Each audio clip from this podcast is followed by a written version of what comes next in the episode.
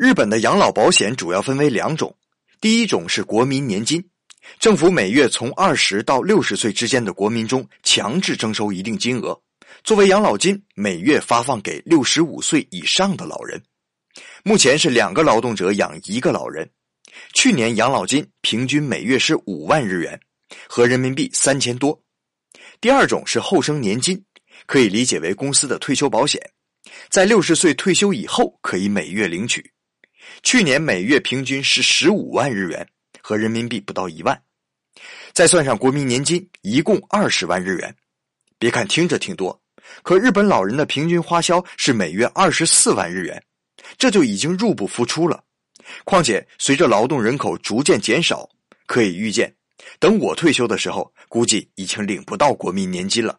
所以在日本的养老前景堪忧啊。